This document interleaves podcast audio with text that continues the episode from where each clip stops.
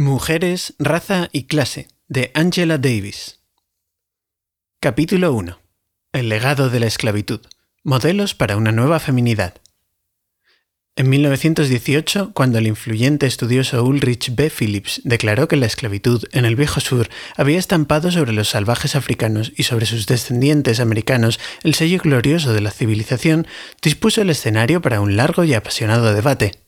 En las décadas posteriores, a medida que el debate se fue recrudeciendo, un historiador tras otro declaraba con aplomo haber descifrado el verdadero significado de esta institución peculiar. Pero en medio de toda esta actividad académica, la situación específica de la mujer esclava permanecía sin ser penetrada.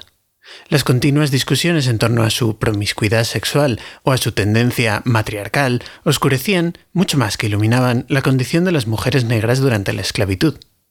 Herbert Aptheker continúa siendo uno de los pocos historiadores que intentaron establecer unas bases más realistas para la comprensión de la mujer esclava. Durante la década de 1970, el debate sobre la esclavitud resurgió con un renovado vigor. Eugene Genovese publicó Roll Jordan Roll, The World the Slaves Made. Apareció The Slave Community de John Blasingame como también lo hicieron el desacertado libro de Fogel y Engerman, Time on the Cross, y la monumental obra de Herbert Goodman, Black Family in Slavery and Freedom. Como reacción ante este rejuvenecido debate, Stanley Elkins decidió que era el momento de publicar una edición ampliada de su estudio de 1959, Slavery. Llamativamente se echaba en falta en este torbellino de publicaciones un libro expresamente dedicado a las mujeres esclavas. Quienes hemos esperado ansiosamente un estudio de la mujer negra durante el periodo de la esclavitud, por el momento seguimos decepcionados.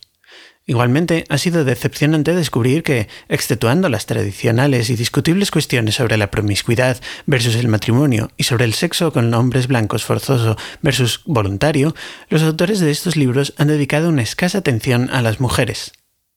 El más revelador de todos estos recientes estudios es la investigación realizada por Herbert Goodman sobre la familia negra. Al proporcionar pruebas documentales de que la vitalidad de la familia se demostró más fuerte que los rigores deshumanizantes de la esclavitud, Goodman ha destronado la tesis del matriarcado negro popularizada por Daniel Moynihan junto a otros autores en 1965.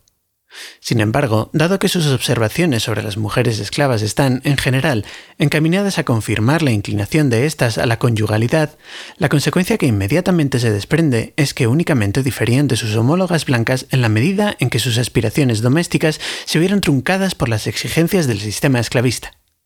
En opinión de Goodman, aunque las reglas institucionalizadas sobre los esclavos concedían a las mujeres un amplio margen de libertad sexual antes del matrimonio, al final ellas se amoldaban a matrimonios estables y fundaban familias basadas tanto en las contribuciones de sus maridos como en las suyas propias.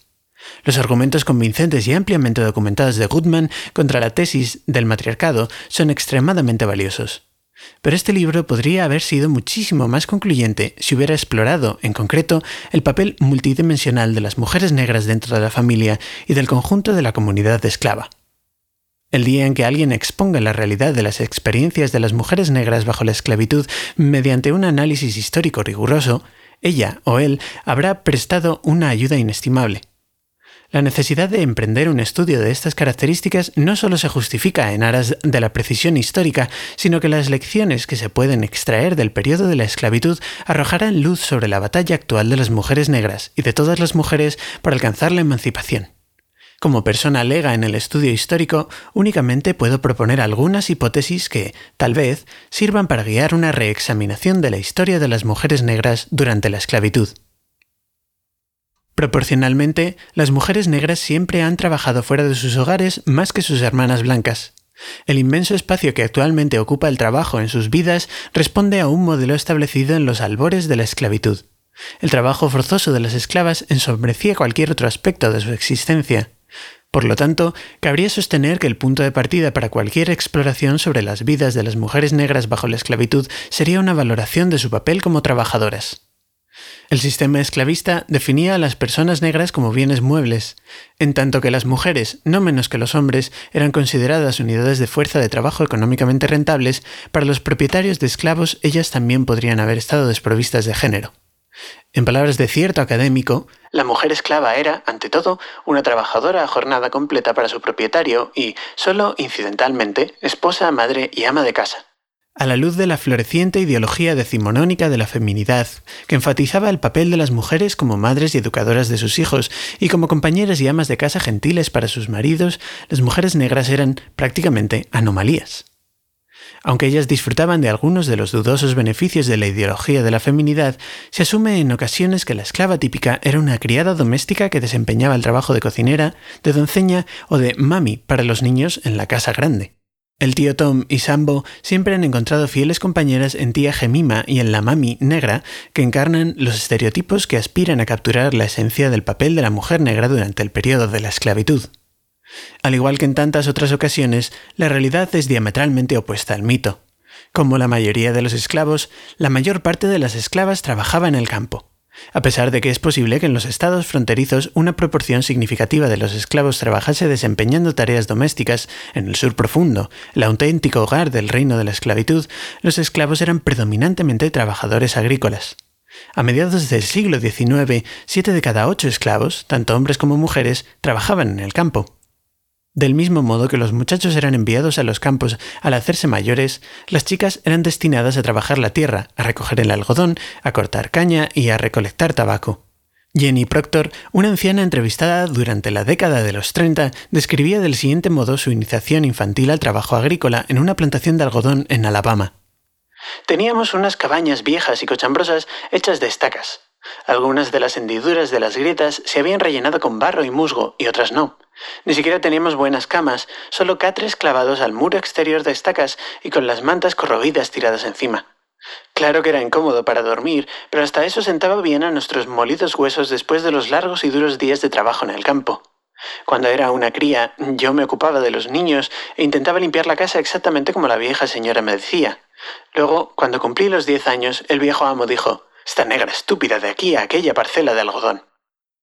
La experiencia de Jenny Proctor era típica. El destino de la mayoría de las jóvenes y de las mujeres, al igual que el de la mayoría de los jóvenes y de los hombres, era el trabajo forzoso de sol a sol en los campos.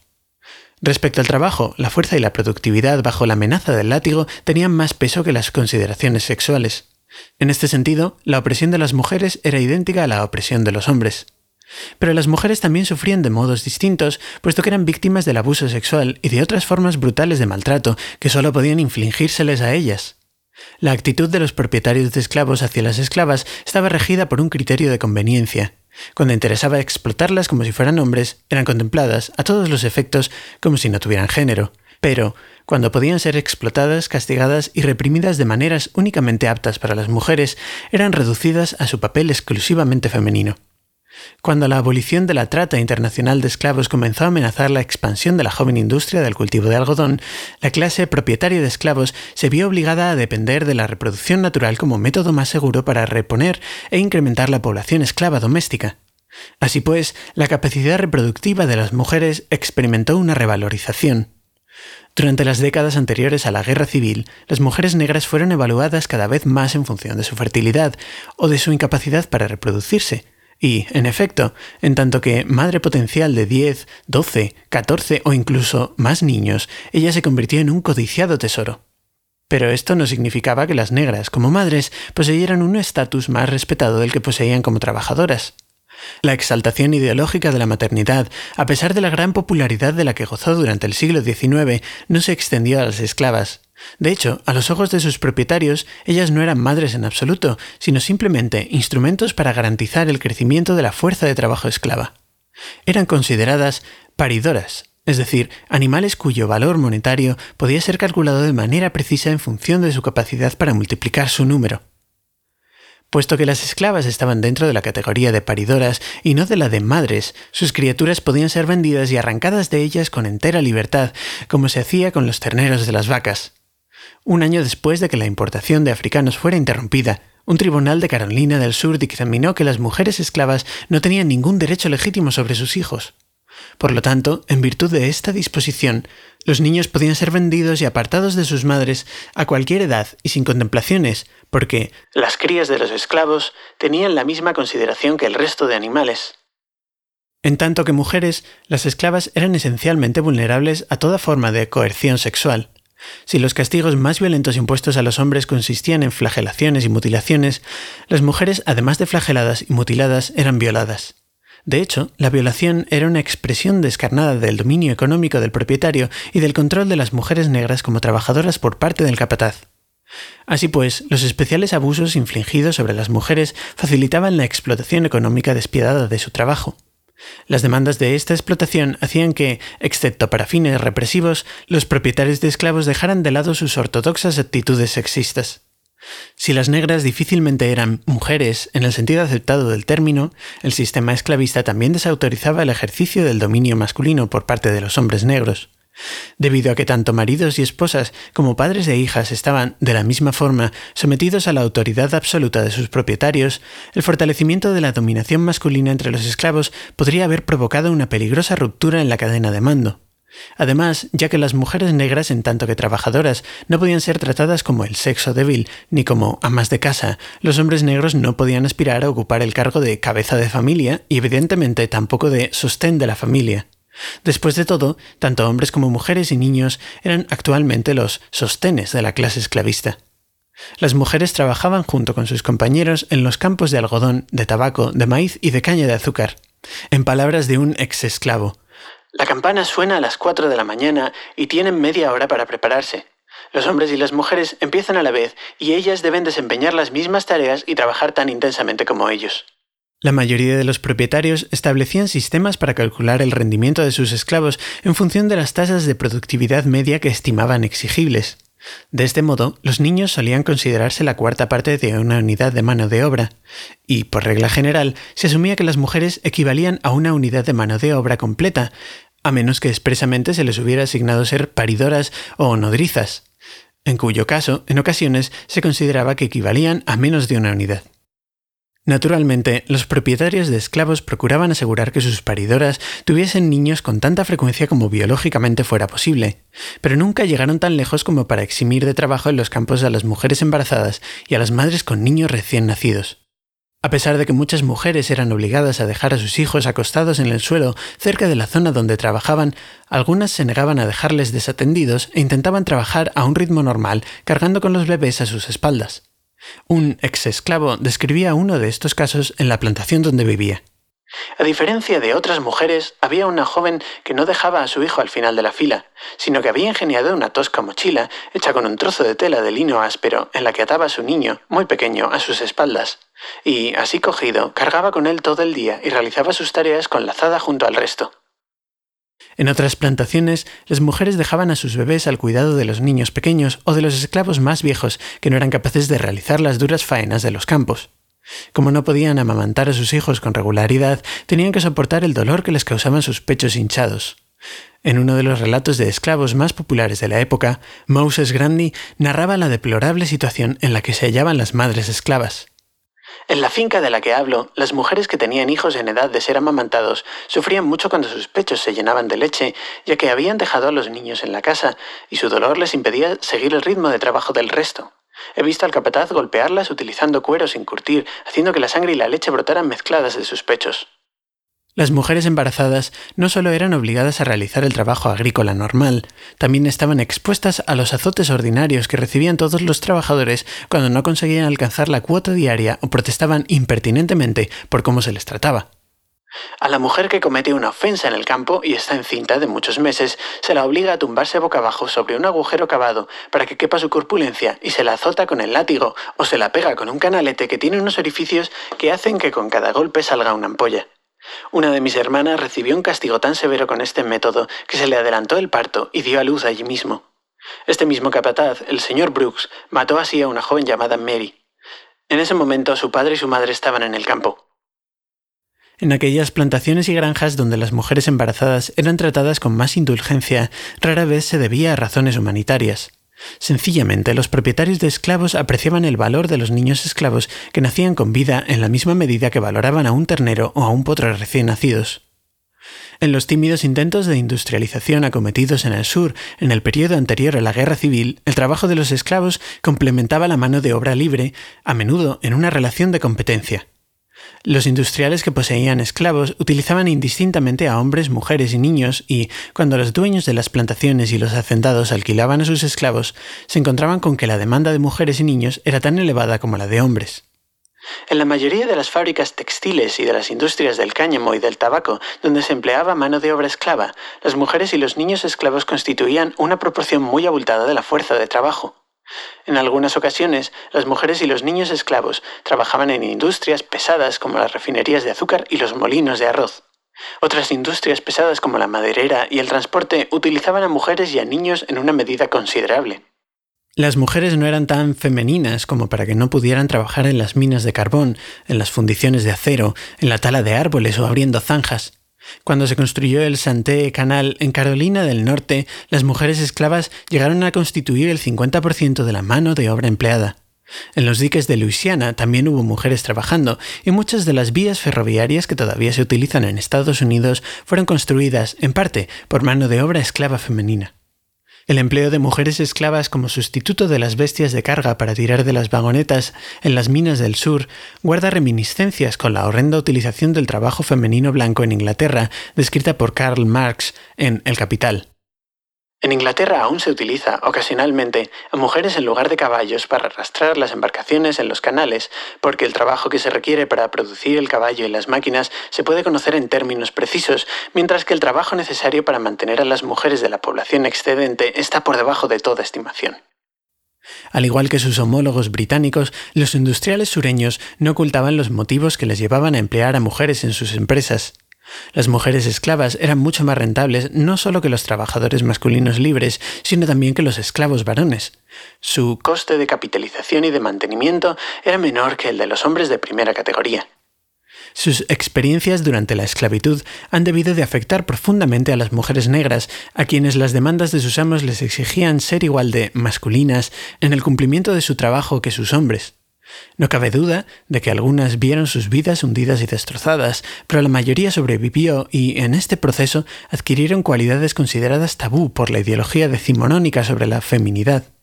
Un viajero de aquella época observó a un grupo de esclavas en Mississippi que regresaban a su casa de los campos y, según su descripción, el grupo incluía las cuarenta mujeres más altas y fornidas que jamás había visto juntas. Todas iban vestidas con un uniforme sencillo, hecho con una tela azulada de cuadros, y tanto sus piernas como sus pies estaban desnudos. Sus gestos eran orgullosos, cada una portaba una azada a la espalda y caminaban con un contoneo desenvuelto y vigoroso como el de los cazadores cuando van de expedición. Pese a que es muy poco probable que estas mujeres estuvieran expresando un sentimiento de orgullo por ser el trabajo que ejecutaban bajo la amenaza siempre presente del látigo, ellas debieron de ser conscientes de su enorme poder, es decir, de su capacidad para producir y para crear.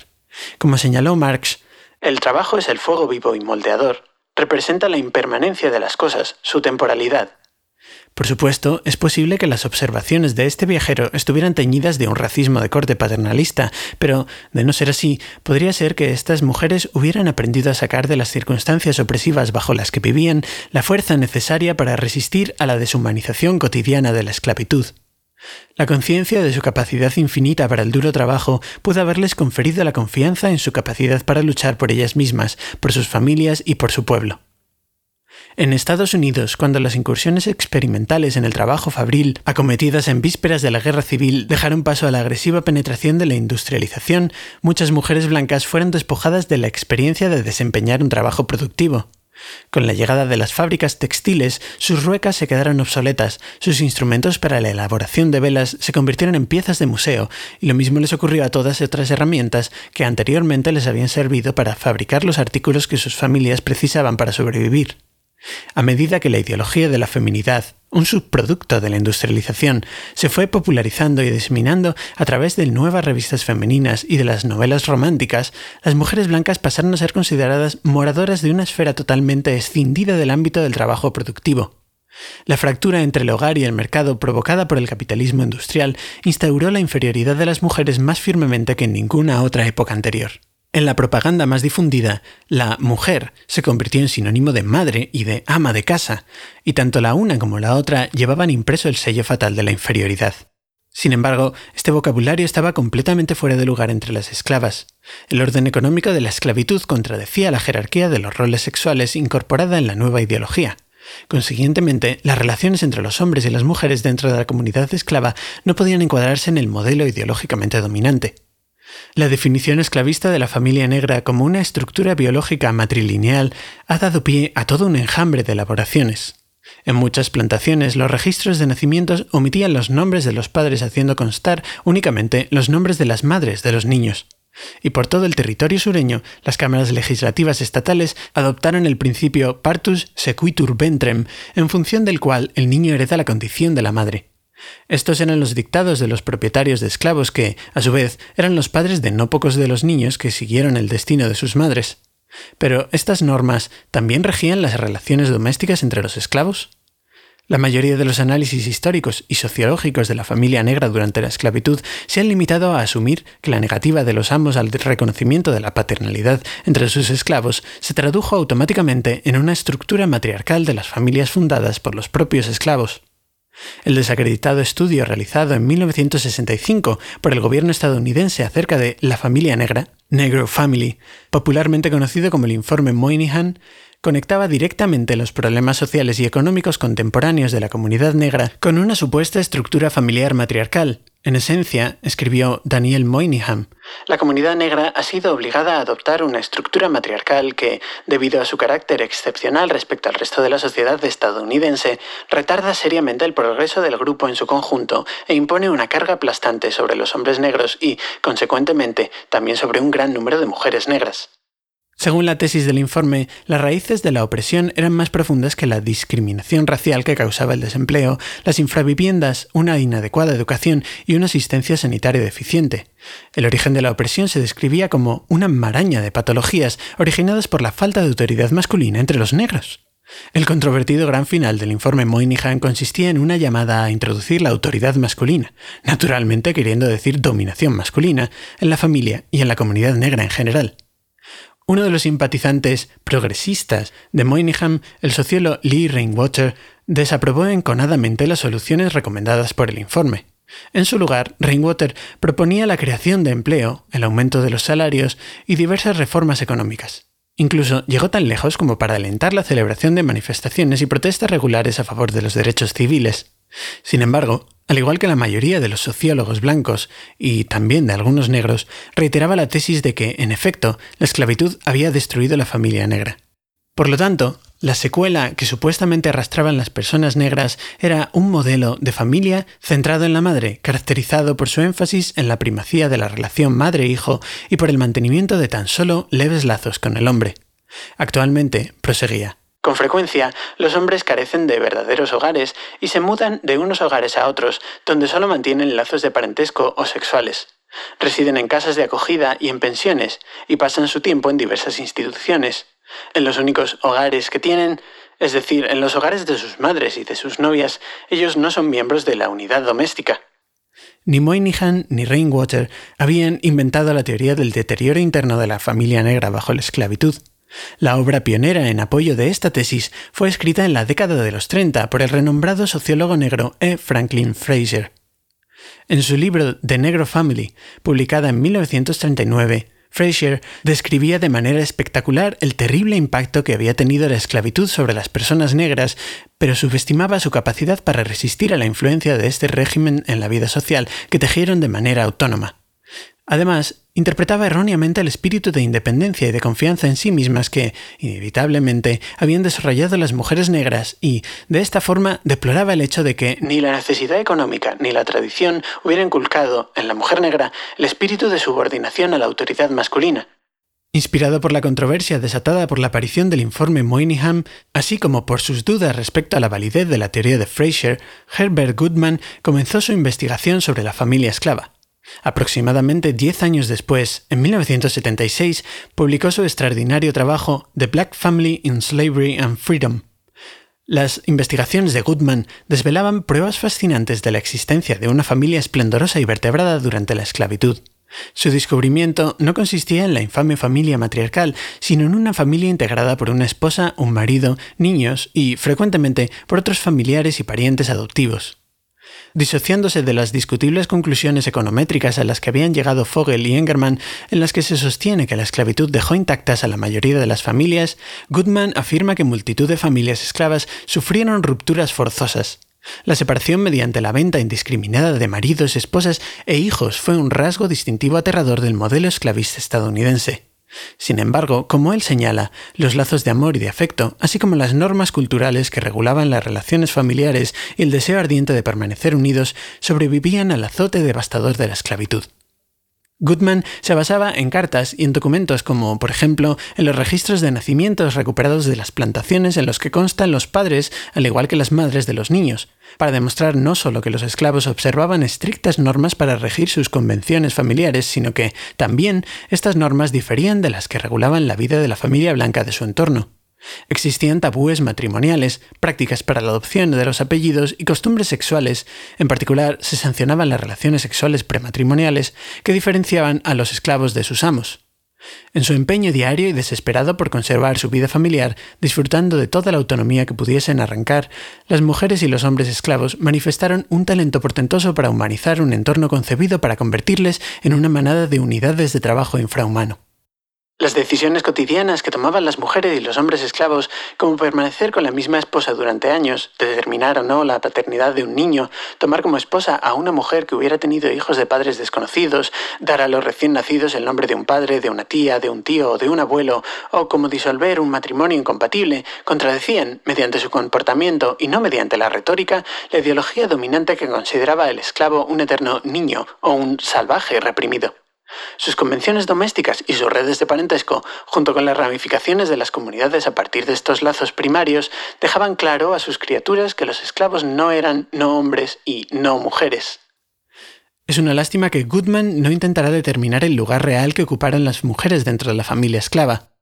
Al demostrar la existencia de una vida familiar compleja que incluía tanto a maridos como a esposas, Goodman eliminaba uno de los principales pilares sobre los que se ha apoyado el argumento del matriarcado, sin embargo, su análisis no cuestionaba sustancialmente la afirmación complementaria de que cuando las familias constaban de dos progenitores, la mujer dominaba al hombre.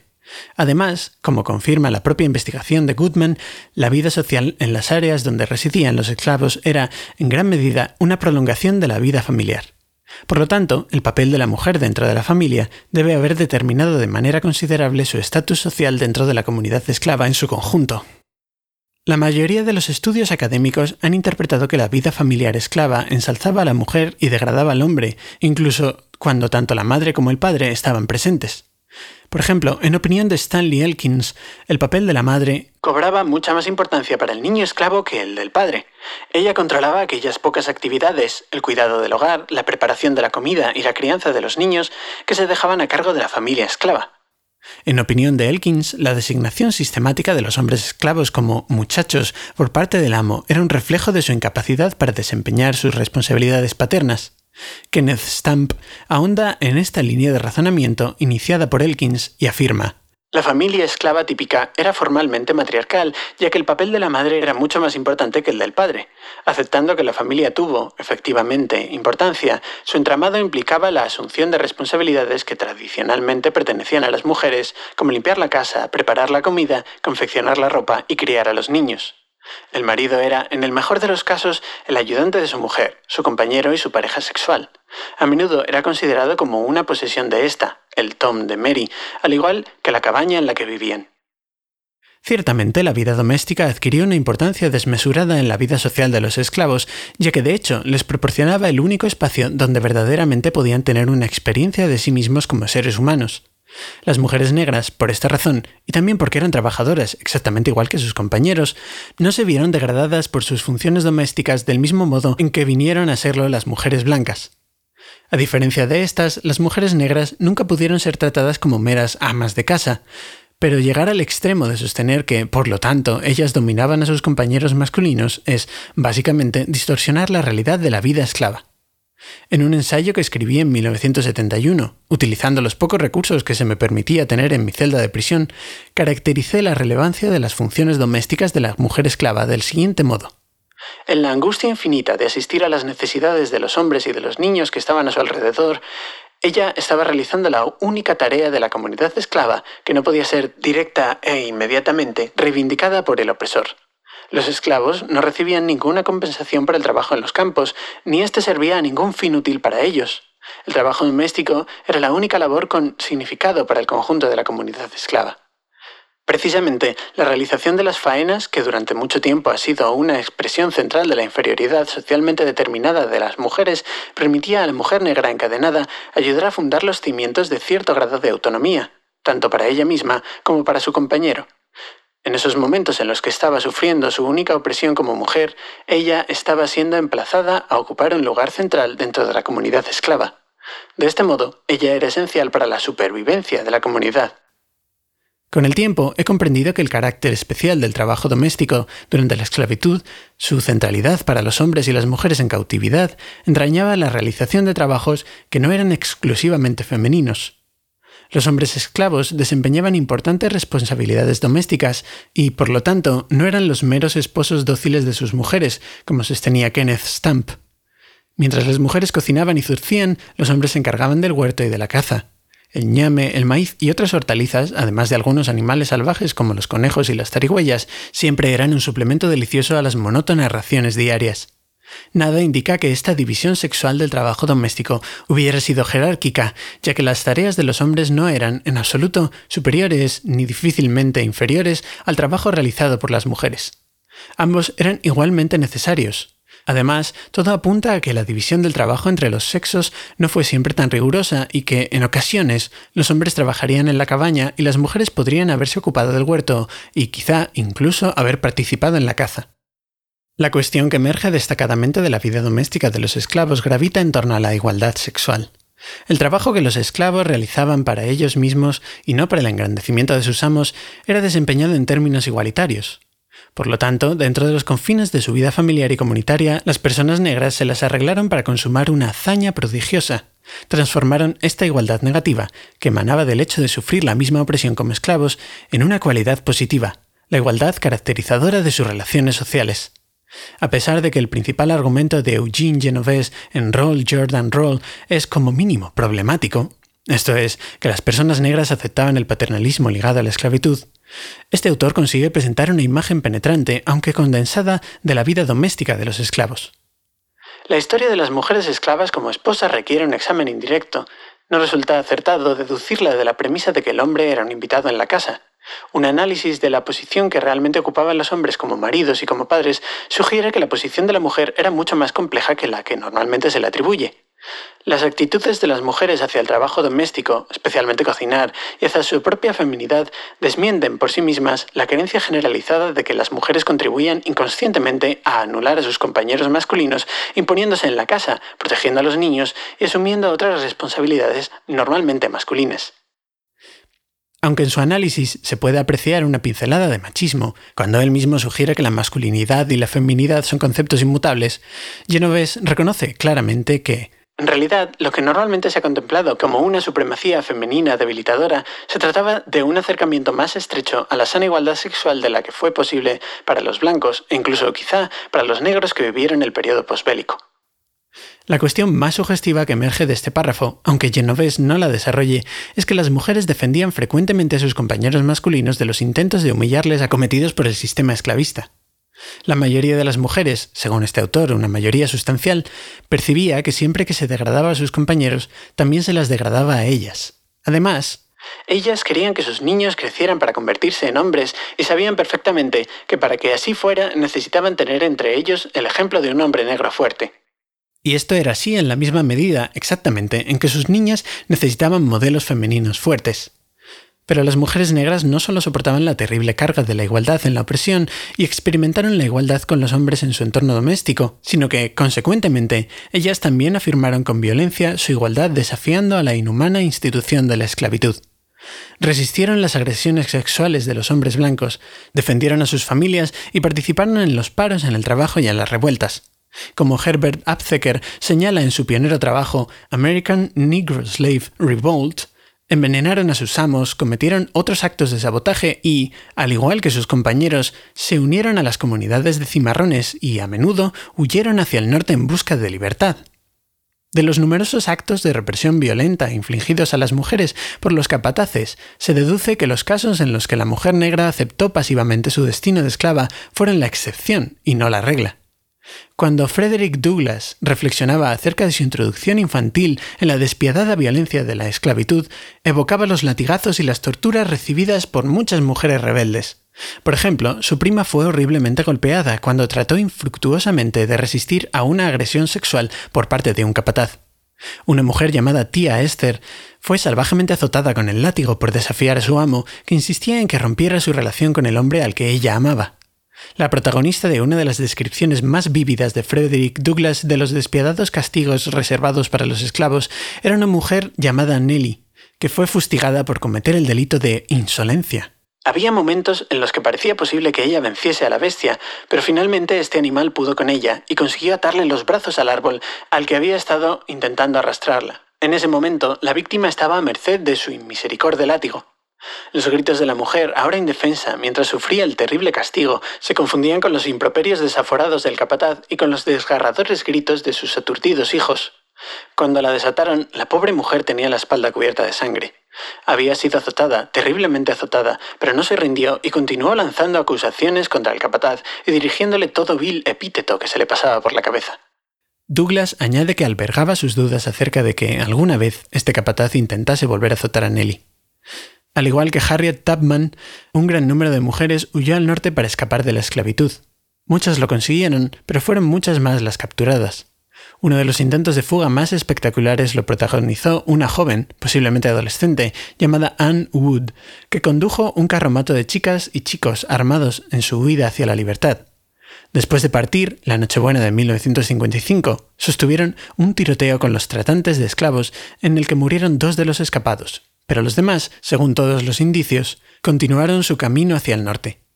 La abolicionista Sarah Grinke relató el caso de una mujer cuya resistencia no tuvo tanto éxito como la de Anne Wood. Los reiterados esfuerzos de esta mujer por escapar del dominio de su amo en Carolina del Sur le costaron tantos latigazos que no cabía ni un dedo entre cada una de sus heridas.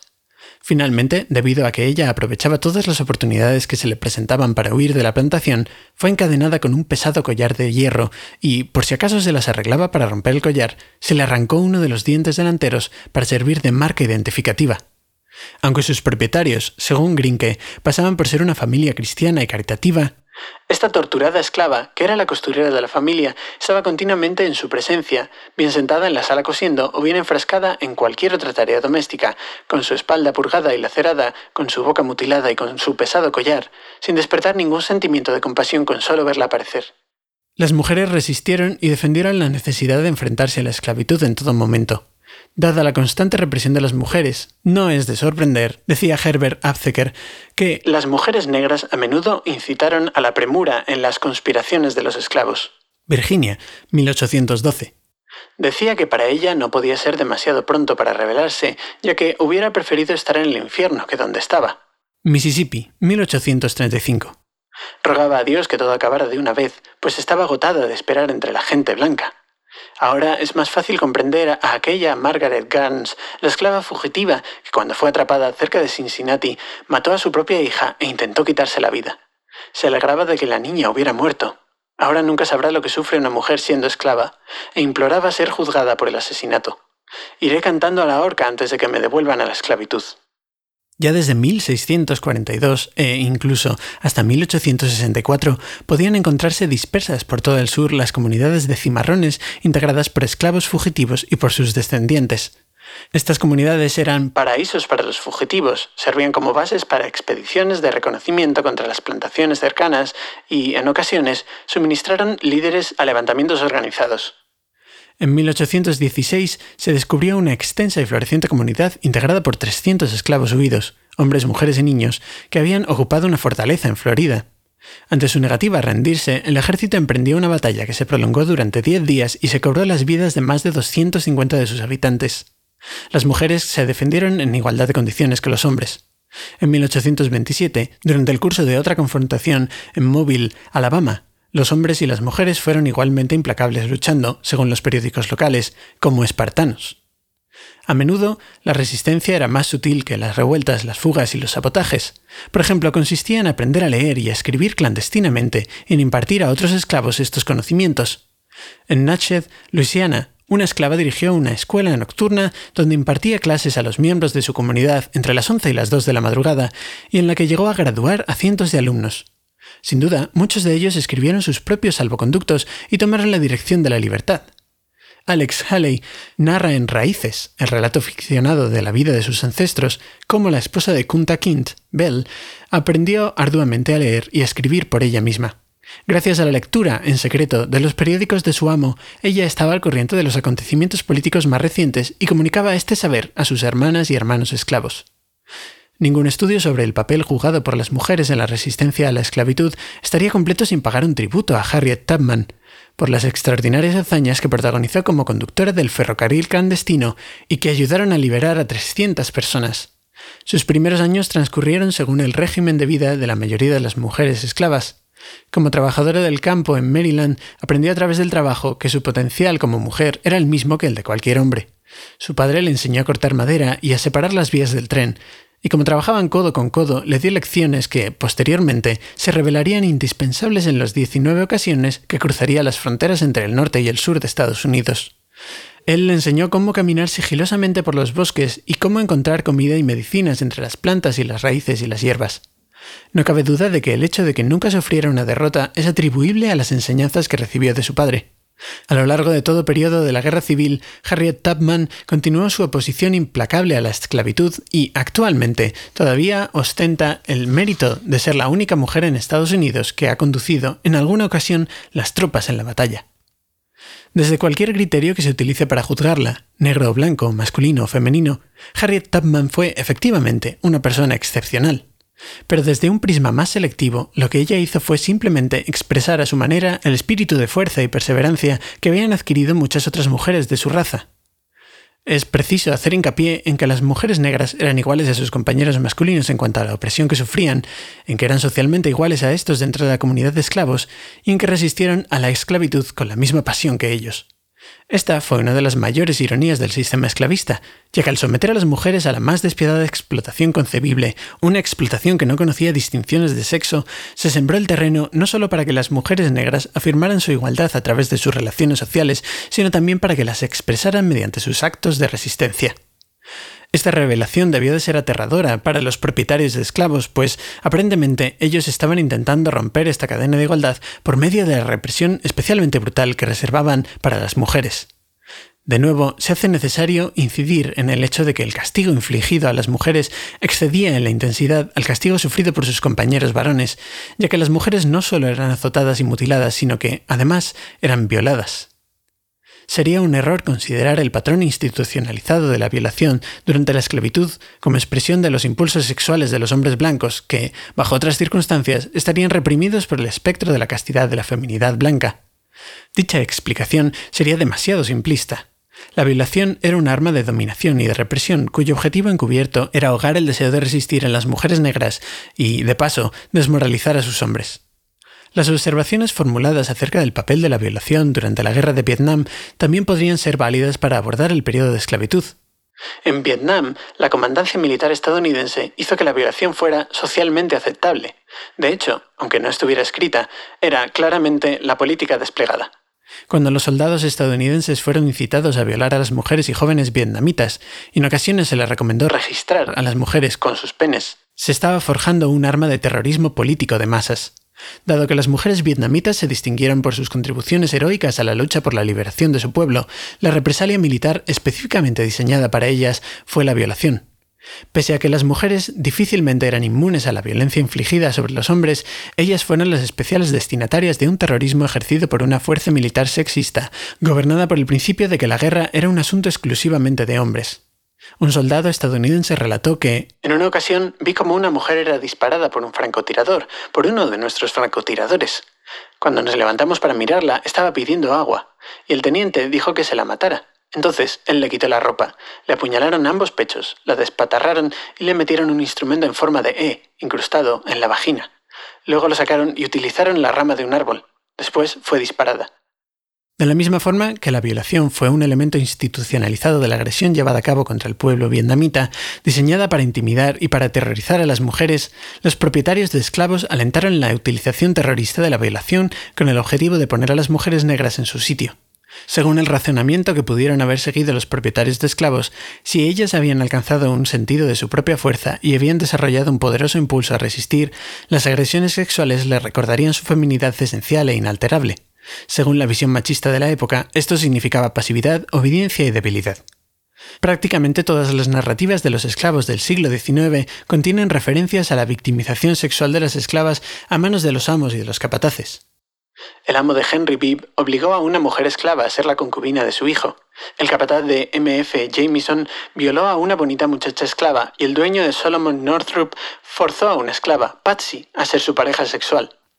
A pesar del testimonio de los esclavos sobre la elevada incidencia de la violación y de la coerción sexual, la literatura tradicional sobre la esclavitud ha silenciado casi por completo el tema del abuso sexual. Frecuentemente se asume que las mujeres esclavas provocaban y recibían con agrado las atenciones sexuales de los hombres blancos. Por lo tanto, lo que ocurría entre ellos no era una explotación sexual, sino, más exactamente, mestizaje. En el apartado de Roll Jordan Roll dedicado al sexo interracial, Genovese insiste en que el problema de la violación pierde importancia en relación con los implacables tabúes que rodean el mestizaje. Muchos blancos, dice el autor, que comenzaban a poseer a una muchacha esclava en un acto de explotación sexual, terminaban albergando sentimientos de amor hacia ella y hacia sus hijos. En consecuencia, la tragedia del mestizaje descansa no en el hecho de acabar convirtiéndose en lujuria y en explotación sexual, sino en la terrible presión para negar el gozo, el afecto y el amor que a menudo brotan a partir de comienzos indignos. El enfoque global de Genovese gira en torno a la cuestión del paternalismo. Según este autor, los esclavos aceptaban, en mayor o menor medida, la postura paternalista de sus amos, y estos se veían obligados por su paternalismo a admitir las demandas de aquellos de ver reconocida su humanidad. Sin embargo, dado que a los ojos de los amos la humanidad de los esclavos era, en el mejor de los casos, infantil, no resulta sorprendente que Genovese creyera que había descubierto el germen de dicha humanidad en el mestizaje. Él no consigue aprender que difícilmente podía existir una base para sentir gozo, afecto y amor, mientras los hombres blancos, en virtud de su posición económica, tuvieran un acceso ilimitado al cuerpo de las mujeres negras. Los blancos accedían a los cuerpos de las mujeres negras como opresores o, en el caso de aquellos que no eran propietarios de esclavos, como agentes de dominación. Genovese haría bien en leer Corregidora de Gail Jones, una novela escrita recientemente por una joven negra que contiene una crónica de los intentos de varias generaciones de mujeres por preservar el testimonio de los crímenes sexuales cometidos durante la esclavitud. E. Franklin Fraser creyó que había descubierto en el mestizaje el logro cultural más importante de las personas negras durante el periodo de la esclavitud. El hecho de que, mientras que el amo vivía en su mansión, su amante de color estuviera en una casa cercana especial para ella, representaba el triunfo final de un rito social ante la existencia de los más profundos sentimientos de solidaridad entre los seres humanos. Sin embargo, al mismo tiempo, él no podía ignorar íntegramente a las numerosas mujeres que no se sometieron sin luchar. El hecho de que en ocasiones fuera necesario el empleo de la fuerza física para asegurar la sumisión de la mujer negra se encuentra corroborado por los testimonios históricos y se ha conservado en la tradición de las familias negras. Este mismo autor cita la historia de una mujer cuya bisabuela siempre describía con entusiasmo las batallas que le habían causado sus numerosas cicatrices. Pero había una cicatriz que enconadamente se resistía a explicar, y siempre que le preguntaban por ella contestaba Los hombres blancos son tan malos como el demonio, niños. Manteneos alejados de ellos. Finalmente, el misterio se resolvió después de su muerte. Aquella cicatriz se la había causado el hijo más joven de su amo, un chico de unos 18 años, en la época en la que ella concibió a su hija, mi abuela Ellen. Las agresiones sexuales cometidas contra las mujeres negras indignaban especialmente a las mujeres blancas que participaban en el movimiento abolicionista. Frecuentemente, cuando las activistas de las sociedades femeninas antiesclavistas apelaban a las mujeres blancas a defender a sus hermanas negras, relataban historias de violaciones brutales. Aunque estas mujeres hicieron contribuciones inestimables a la campaña contra la esclavitud, en muchas ocasiones no conseguían captar la complejidad de la condición de las esclavas. Efectivamente, las negras eran mujeres, pero sus experiencias durante la esclavitud, el duro trabajo junto a sus compañeros varones, la igualdad dentro de la familia, la resistencia, los azotes y la violación, las habían alentado a desarrollar ciertos rasgos personales que las diferenciaban de la mayoría de las blancas. La cabaña del tío Tom fue una de las obras más populares de la literatura abolicionista y atrajo a un gran número de personas a la causa antiesclavista. En una ocasión, Abraham Lincoln se refirió de manera informal a Stowe como la mujer que inició la guerra civil, pero la enorme influencia que tuvo su libro no puede compensar su absoluta distorsión de la vida bajo la esclavitud. El personaje femenino principal es una parodia de la mujer negra en la que la autora realiza una transposición ingenua desde la sociedad blanca a la comunidad de esclavos de la figura materna elogiada por la propaganda cultural de la época. Eliza era la feminidad blanca encarnada, pero en un rostro negro o, más exactamente, en un rostro casi blanco, ya que ella era una cuarterona. Tal vez esto pudo deberse a las esperanzas de Stowe en que las lectoras blancas de su novela se descubrieran a sí mismas en Eliza. Podrían admirar su elevada moralidad cristiana, sus firmes instintos maternales, su delicadeza y su fragilidad, porque estas eran exactamente las cualidades que se les estaban enseñando a cultivar en ellas mismas. Del mismo modo en que su blancura le permitía a Eliza convertirse en el arquetipo de la maternidad, su marido, George, cuyos ancestros eran también predominantemente blancos, se acerca más que ningún otro hombre negro de los que aparecen en el libro a ser un hombre en el sentido machista ortodoxo del término. A diferencia del tío Tom, doméstico obediente e infantil, George es ambicioso, inteligente, culto y, lo que es más importante, detesta la esclavitud con una pasión incontenible. Cuando en las primeras páginas del libro George decide huir a Canadá, Eliza, la pura y sobreprotegida criada doméstica, se asusta terriblemente por este odio exacerbado hacia la esclavitud. Eliza tembló y cayó. Nunca antes había visto a su marido de un talante parecido, y su sentido de la ética pareció doblarse como un junco ante la fuerza de su pasión. Prácticamente, Eliza no es consciente de las injusticias de la esclavitud en general. Su docilidad femenina hace que se doblegue a su destino de esclava y a la voluntad de sus buenos y amables amos.